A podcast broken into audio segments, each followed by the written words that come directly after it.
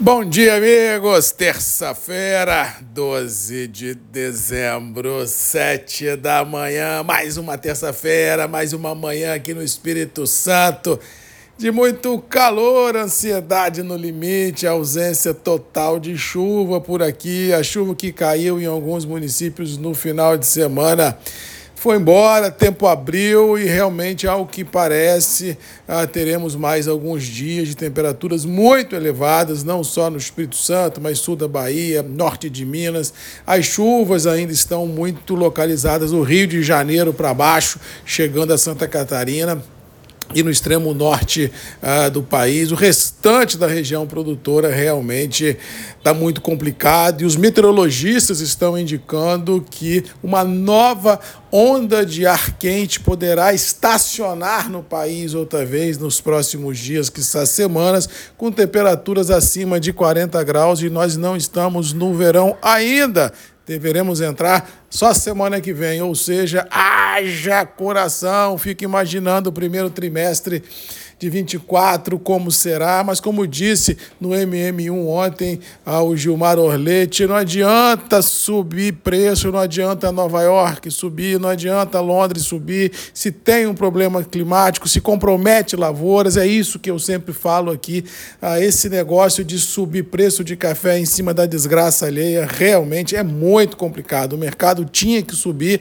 de maneira saudável, de uma maneira, é, como diz o outro, por oferta e demanda, por perspectivas à frente interessantes de mercado e não num sinistro climático como seca, como geada, como ventania, como granizo, que realmente vem assolando o parque cafeiro brasileiro nos últimos anos. Realmente é muito complicada a situação, triste a situação, preocupante a situação, porque realmente o cenário à frente para preço pode ser interessante, mas na via inversa, o cenário produtivo, infelizmente, principalmente no Conilon, no sul da Bahia e no norte e noroeste do Espírito Santo, é bem complexa. A região do Arábica não sofre tanto, não está tanto no olho do furacão, tem alguns problemas realmente por lá, mas nada se compara ao que o Conilon vem sofrendo nos últimos dias. E como eu disse aqui também algumas vezes, de que o Conilon não aguenta esse calor, o Conilon não aguenta a falta de água, o Conilon realmente ele sofre. E bem ou mal, essa, entre aspas, sofrência do Conilon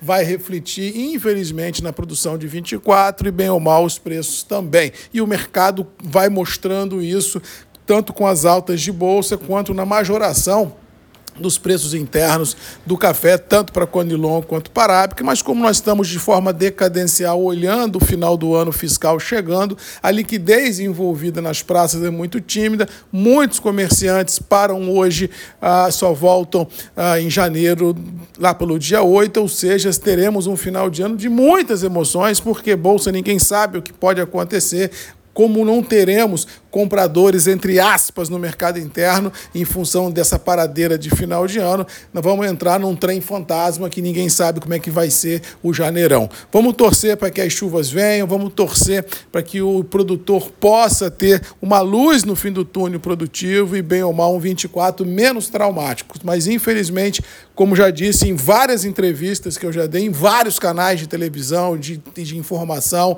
uh, nos grupos, 24 já está contratado o problema, tanto de grãos quanto de café. Grãos não precisa nem falar, ah, nós já temos aí algumas uh, uh, instituições falando entre, 30, entre 3, 4, 5, 6% já de expectativa negativa da safra brasileira 24, com um grande problema, uh, no, na, entre aspas, no vinho safrinha, que deveria ser semeado em fevereiro, março, mas se nós temos esse monte de problema na, na semeadura da safra de verão, difícil dificilmente teremos janela lá na frente para plantar o milho safrinha, ou seja, realmente 24 será um balai de gato que ninguém sabe para onde vai. Muito conservadorismo, como diz mamãe, canja de galinha não faz mal a ninguém. Vamos acompanhar dioturnamente esse mercado, as suas volatilidades, e com certeza, como o MM não para, uh, eu também não saio de férias. Eu acho que tem uns 25 anos que eu não tiro férias, ou um pouco mais do que isso. Eu não me lembro a última vez que tirei férias.